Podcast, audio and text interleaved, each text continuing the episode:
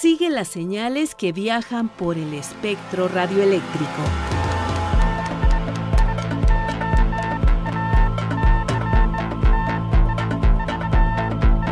Sintonía libre. Sintonía libre. Un ancho mundo de frecuencias.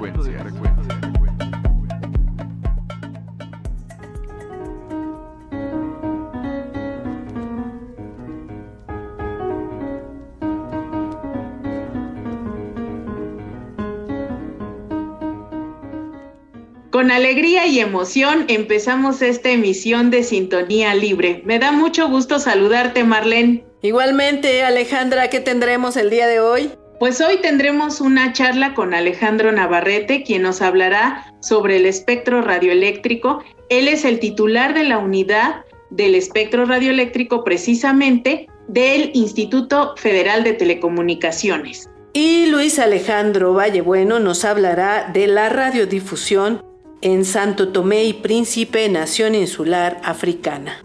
Pues no se diga nada más. Demos pie a la participación de Daniel García Robles.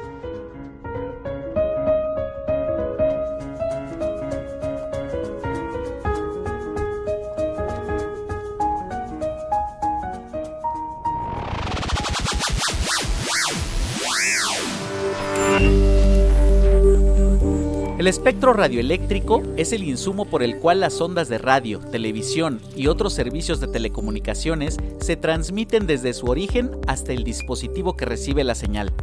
Es decir, que cualquier aparato que nos comunique con otra persona o conecte a Internet sin la necesidad de cables utiliza parte del espectro radioeléctrico.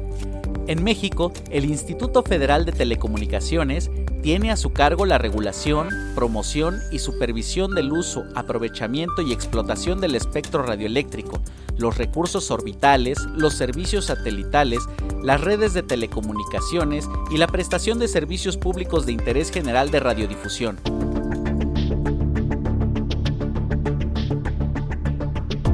El dueño del espectro radioeléctrico es el Estado, y como propietario de este activo, muchas veces las autoridades del país deciden arrendarlo por un periodo específico de tiempo y con una finalidad específica como la oferta de televisión digital o de servicios móviles. Pero no todo el espectro genera al gobierno un ingreso monetario directo por su uso. Hay pedazos de espectro que pueden ser utilizados por los usuarios sin necesidad de autorización o licencia por alguna entidad gubernamental. El mejor ejemplo son las conexiones Wi-Fi, donde las personas por medio del llamado espectro de uso libre se conectan de forma inalámbrica a Internet.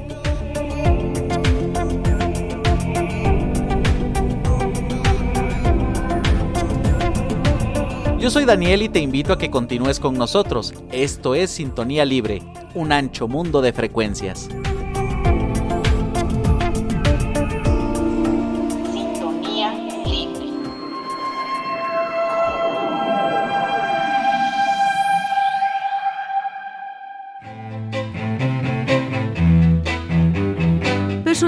La radio, la televisión y del mundo de la red.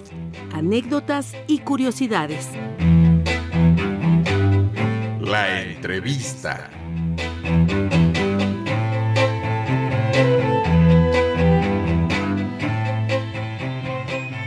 Estamos con Alejandro Navarrete, titular de la unidad del espectro radioeléctrico. Agradecemos su presencia aquí en Sintonía Libre. Muchísimas gracias, encantado al contrario de estar con ustedes en Sintonía Libre y poder compartir con su amable audiencia estos minutos. Alejandro, yo empezaría por preguntarte, ¿qué es el espectro radioeléctrico? Claro, con mucho gusto. Justamente el espectro radioeléctrico se puede entender como el espacio a través del cual se propagan las ondas electromagnéticas. ¿Y qué se refiere a eso? Podemos poner ejemplos muy simples los rayos solares que nos llegan desde el Sol, pues esa es una onda electromagnética, pero hay algunas ondas electromagnéticas que podemos percibir de una manera y otras que pues no tenemos capacidad de percibir. Las ondas electromagnéticas, por ejemplo, que tienen que ver con la luz visible, pues las podemos percibir por los ojos, ¿no? Hay otras que podemos percibir de manera diferente, pero que al menos podemos percibir los efectos por ejemplo, como la luz ultra, ultravioleta, si nos vamos a la playa este, y nos tiramos a solearnos sin protector solar, nos vamos a dar cuenta que existen esas ondas electromagnéticas a la hora de que nos vamos a broncear en la playa. Pero hay otras más abajo que se conocen como las ondas de radio, las ondas del espectro radioeléctrico. Estas son ondas que se encuentran o que se definen por debajo de los 3000 gigahertz. ¿Qué significa eso? Significa que van a estar oscilando como si fuera una, una señal que sube y baja, sube y baja a una frecuencia menor a 3000 millones de veces por segundo. Dentro de esas ondas del espectro radioeléctrico estas ondas son las que utilizamos para la provisión de servicios de comunicaciones inalámbricas como la radio, la televisión, la telefonía celular, los enlaces de microondas o las comunicaciones vía satélite, entre otras. Entonces, es, digamos, un recurso, en este caso de los países, de los estados, que se utiliza y se administra para la provisión de servicios de telecomunicaciones y de radio y de televisión, específicamente las ondas radioeléctricas. Gracias, Alejandro. ¿Qué acciones se llevan a cabo para la correcta administración de este recurso? Se tiene que hacer una administración correcta de este recurso por varias razones. Unas que tienen que ver con cuestiones estrictamente técnicas. ¿A qué me refiero? Pues si no hubiera una adecuada administración y cualquier persona pudiera hacer uso de un segmento del espectro radioeléctrico en cualquier lugar, en cualquier momento y bajo las características que quisiera, pues se podrían dar problemas de interferencia. Esto es, imagínense que dos estaciones de radio quisieran operar en la misma frecuencia dentro de la misma ciudad al mismo tiempo. Bueno, claramente, pues habría interferencia entre las dos. Es cuando varias personas quisieran hablar al mismo tiempo, pues la gente que quiere escuchar, pues no va a saber qué conversación es la correcta. Entonces, por una cuestión de administración y de carácter técnico, es importante que haya una gestión adecuada del espectro radioeléctrico. Y otra, pues tiene que ver también con cuestiones normativas, para poder darle a cada quien un espacio adecuado dentro del espectro, dependiendo del servicio que se quiera prestar. Esto es, hay ciertos segmentos del espectro radioeléctrico que ya están designados para la radio, otros para la televisión, otros para telefonía celular que tenemos, y eso permite que los diferentes aparatos que se construyen, pues se diseñen para operar en una banda específica para un servicio específico. Entonces tiene que haber, digamos, alguna armonización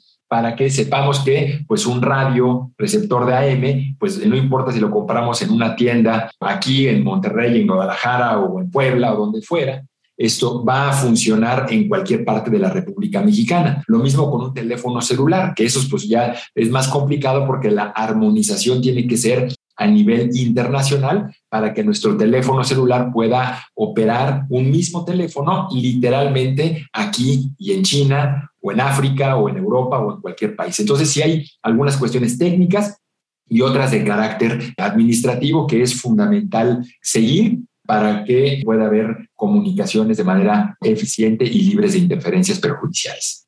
Gracias, Alejandro. En México, ¿a quién le corresponde administrar y normar el uso del espectro radioeléctrico? Le corresponde al Instituto Federal de Telecomunicaciones. La reforma constitucional que hubo en 2013 creó a este órgano autónomo del Estado mexicano, le da una autonomía constitucional y le confiere tanto la Constitución como la Ley Federal de Telecomunicaciones y Radiodifusión que emana justamente de este precepto constitucional, le da al Instituto Federal de Telecomunicaciones la autoridad para normar y para arreglar el uso eficiente del espectro radioeléctrico en nuestro país. Estamos platicando con Alejandro Navarrete, titular de la unidad del espectro radioeléctrico. ¿Cuáles serán los retos que enfrentará la unidad del espectro radioeléctrico en el 2022?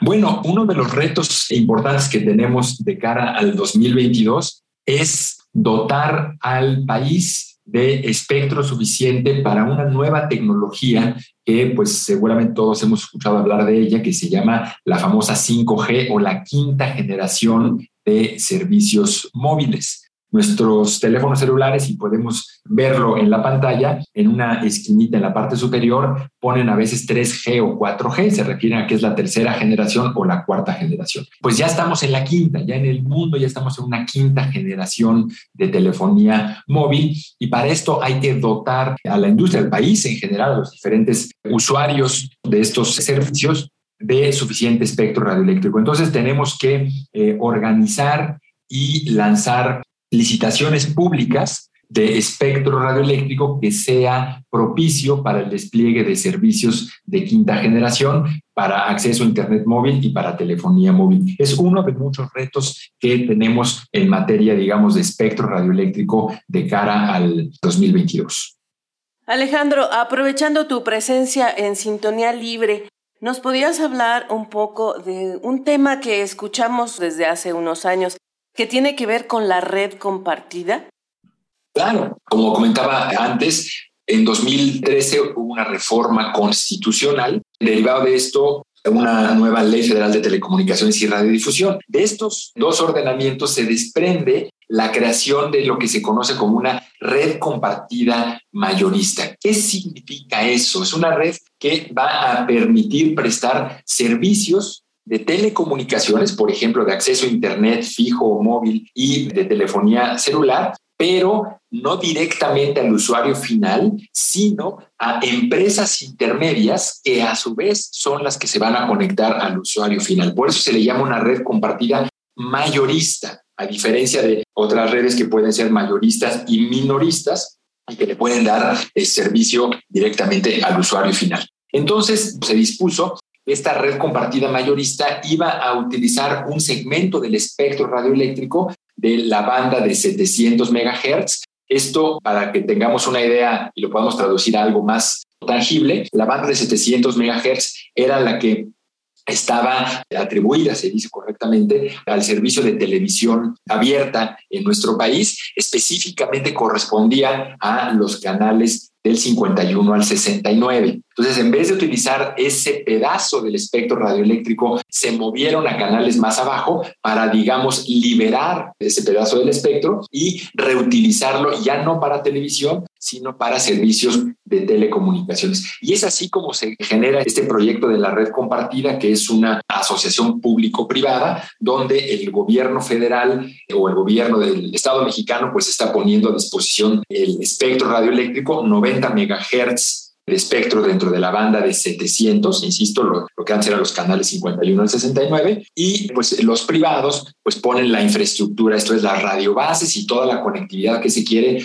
para que lo que se conoce como operadores móviles virtuales, o sea, pequeños operadores de telefonía y de acceso a Internet que no tienen una infraestructura de red, se monten sobre esta red compartida y a través de ellos puedan proporcionar servicios a la población. Tiene como reto esta red compartida, como compromiso, tener una cobertura del 92.2% de la población de México para 2024. Así quedó establecido en su momento en este contrato de la asociación público-privada que le dio forma a la red compartida.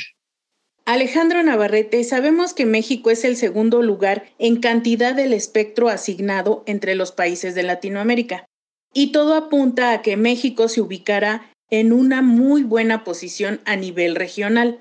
¿Considera que haya algún aspecto que deba fortalecerse? La parte de la asignación oportuna y eficiente del espectro radioeléctrico tiene que ver con varias cosas. Uno, con identificar cuáles van a ser los segmentos de espectro que hay que poner a disposición del mercado. Esto se hace a través de un proceso de licitación pública donde las empresas proveen servicios de telecomunicaciones participan en esta licitación haciendo ofertas económicas para que se pueda asignar el espectro. Entonces, una cuestión importante tiene que ver con la adecuada determinación de qué bandas se tiene que poner a disposición del mercado y en qué momento, en 2021, en 2022, en 2023, porque hay diferentes bandas que pueden ser más atractivas o menos atractivas en función de los servicios que se quieran prestar. Ahora que hablábamos de esta cuestión de 5G o quinta generación, pues se habla también de servicios como vehículos autónomos, telemedicina, cuestiones de entretenimiento para realidad aumentada. Hay muchísimas cosas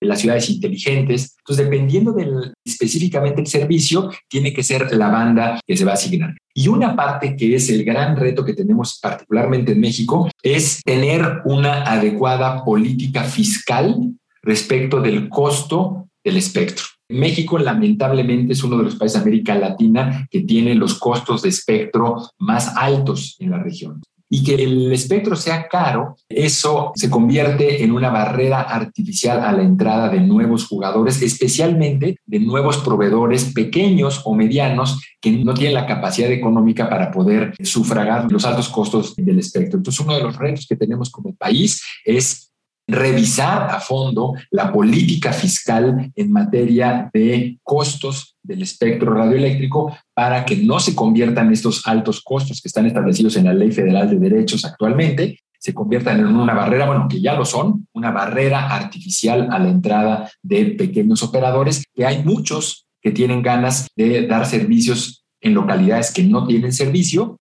pero pues no pueden entrar a participar en una licitación, no por lo que se cobra de la licitación, sino por los pagos anuales que tienen que hacerle al gobierno federal por concepto de derechos por el uso del espectro. Esto ya lo vimos reflejado en procesos de licitación. Estamos terminando uno, donde sometimos a consideración del mercado 41 bloques de espectro, muchos de ellos 37 de estos 41 eran bloques regionales relativamente pequeños para que entraran pequeños operadores y finalmente se quedaron desiertos 36 de 37 porque no hubo posibilidad o no hubo interés de ningún pequeño operador de entrar a un mercado donde desde el día uno, donde no se tiene ni un kilómetro de red tendida, digamos, o de infraestructura desplegada, ni se tiene ni un solo usuario y ya hay que estar pagándole desde el día uno al gobierno federal pagos de derechos que están establecidos. Por eso, en el Instituto Federal de Telecomunicaciones hemos hecho varios llamados, no solamente a la Secretaría de Hacienda y Crédito Público, sino también al propio Congreso de la Unión, con propuestas concretas y muy claras de cómo se podría o cómo se debería revisar estos cobros por el uso del espectro, estos pagos anuales, de manera que incentiven la cobertura de los servicios, especialmente en aquellas localidades, por supuesto, pues que hoy no están cubiertas. Les doy un dato que creo que es muy revelador. En México, aproximadamente, en términos generales, existen 45 mil localidades que no tienen servicio móvil, servicio de, celular o de, o de Internet móvil.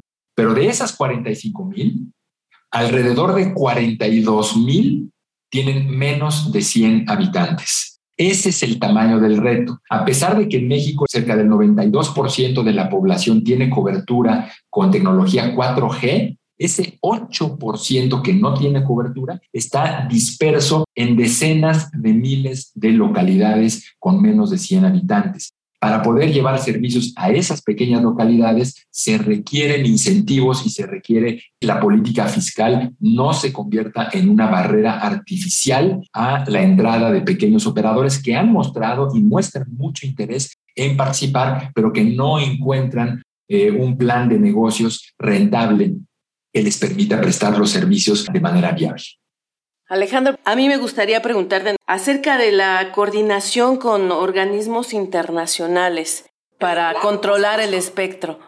Por supuesto, esto que comentas, Parlene, es muy, muy importante. Existen diversos organismos internacionales con los que trabaja, por supuesto, México como país, como administración y particularmente también el Instituto Federal de Telecomunicaciones. Uno de ellos tal vez el más relevante, se conoce como la Unión Internacional de Telecomunicaciones, que se encarga, entre otras cosas, de armonizar el uso del espectro radioeléctrico a nivel internacional. Entonces, ese es un órgano importante. México forma parte de esta Unión Internacional de Telecomunicaciones. Él realiza reuniones mundiales cada tres o cuatro años. La última fue en 2019, la siguiente en 2023, donde se revisa el estado actual justamente de las tecnologías, los servicios y las bandas de frecuencia de las telecomunicaciones y se busca armonizar justamente, insisto, entre otras cosas, el espectro radioeléctrico para que puedan operar los servicios de manera mucho más eficiente. Además de esto, también hay un organismo panregional que opera en todo el continente americano que se llama la Comisión Interamericana de Telecomunicaciones. A diferencia de la Unión Internacional de Telecomunicaciones, que es a nivel global, esta Comisión Interamericana pues solamente tiene función dentro del continente americano. Ahí también participa el instituto y por supuesto tenemos celebrados acuerdos bilaterales con diferentes países, especialmente con los países con los que tenemos frontera común. Caso particular de los Estados Unidos de América, donde tenemos firmados pues diferentes tratados internacionales protocolos bilaterales que permiten hacer un, uso eficiente, armónico del espectro radioeléctrico en las zonas aledañas a la frontera común con estos países. Entonces, tenemos una fuerte actividad también bilateral de cooperación con países de América Latina, con la OCDE, y con otros organismos como APEC. En fin, hay una agenda internacional amplísima por parte del IFT en materia de telecomunicaciones y también en materia de competencia económica en los sectores de telecomunicaciones y radiodifusión que nutren el actuar de nosotros y nos permiten que siempre estemos con información completa y haciendo uso de las mejores prácticas internacionales en beneficio, por supuesto, del público usuario de servicios de telecomunicaciones de nuestro país. Muchísimas gracias Alejandro Navarrete, titular de la Unidad del Espectro Radioeléctrico, por esta entrevista para Sintonía Libre. Al contrario, muchísimas gracias a ustedes. Esto, Ale Marlene, encantado de estar con ustedes y con su público. Y cuando haya otra oportunidad, pues aquí estaremos presentes con mucho gusto. Gracias. Un gusto. Gracias, Alejandro. Un gusto.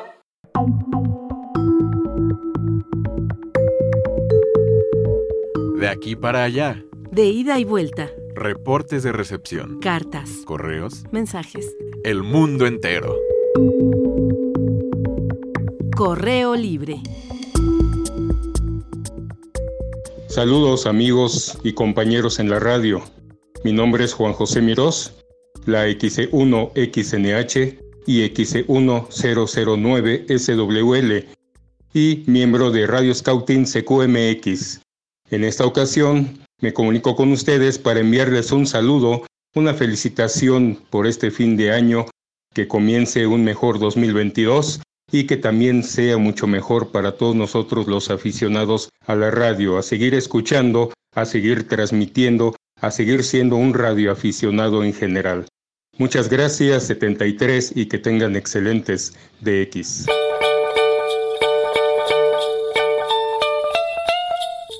Hola, mi nombre es Emiliano Avendaño. Soy la 10 de X011 para Radio Scouting CQMX y les deseo un feliz año nuevo.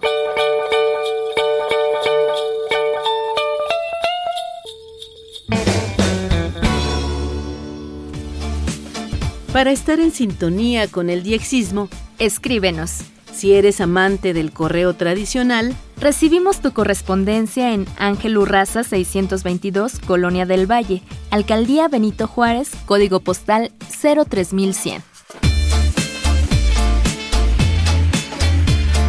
¿Prefieres el correo electrónico? Aquí la dirección. Sintonía libre, guion bajo, re, arroba cultura punto punto mx. ¿Y si te gusta la inmediatez? Envía un mensaje a nuestra página de Facebook. Búscanos como Sintonía Libre. ¿Deseas escuchar alguna de nuestras emisiones anteriores? ¿Te perdiste la transmisión de alguno de nuestros programas? Descarga o escucha los podcasts de nuestra página www.e-medioradio.edu.mx. Encuéntranos como Sintonía Libre.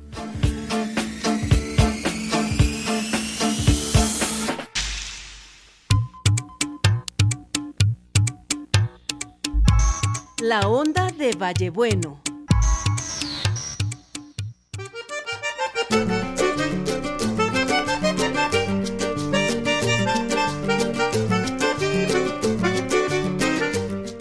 Buenos días, buenas tardes, buenas noches, amables oyentes de este su espacio de Exista Sintonía Libre.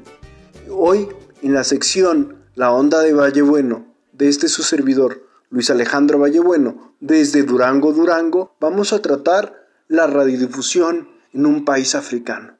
Esta región del mundo siempre ha sido muy exótica para los viexistas.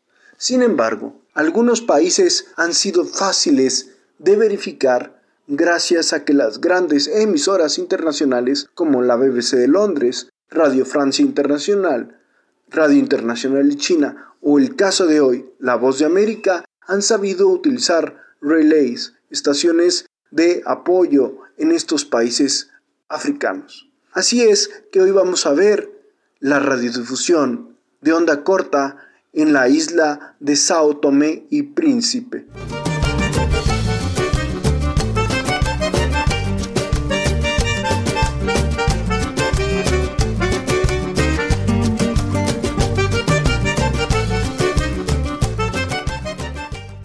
La isla de Sao Tomé y Príncipe. Este país africano tuvo un importante desarrollo de la radiodifusión gracias a que los colonizadores portugueses se preocuparon por el desarrollo de las telecomunicaciones en sus colonias. Es así como en los años de 1930 se crea la primera radiodifusión comercial en la isla, el Radio Club de Sao Tomé con capital en Praia. Desde esta ciudad, desde Praia, se hace la primera transmisión en onda corta en los 5015 kilociclos de la onda corta. Ya para 1974 la nación se independiza, se elimina el dominio portugués y entre 1974 y 1982 opera Radio Nacional de Sao Tomé y Príncipe en la frecuencia de 4.808 kilociclos con apenas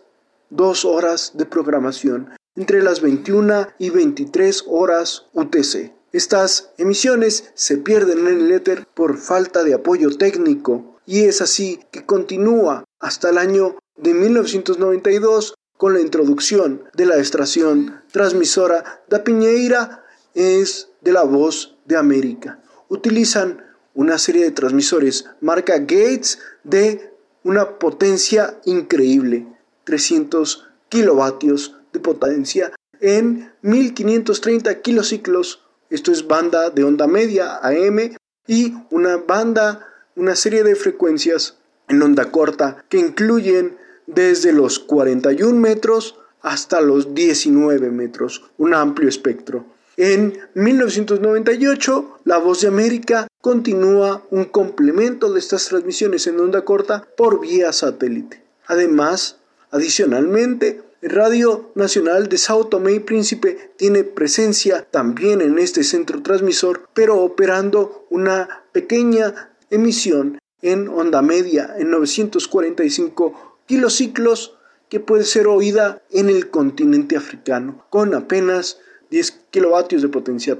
Además, se utiliza una serie de antenas de cortina que van a estar operativas en una serie de lenguas como pueden ser la vernácula, el foro y el portugués. En México, la voz de América desde Praia se puede sintonizar en nuestras madrugadas cerca de las 5 UTC en la frecuencia de 6080 y 9660 en idiomas vernáculos como pueden ser el Hausa y el Fulfunde, además del francés y el portugués. Estas emisoras de La Voz de América en Sao Tomé y Príncipe tienen una red de apoyo en FM en la frecuencia de 105.5 megaciclos banda de frecuencia modulada. Hasta aquí mi recuerdo, mi paseo por la isla de Sao Tomé y Príncipe y su vinculación con la radio.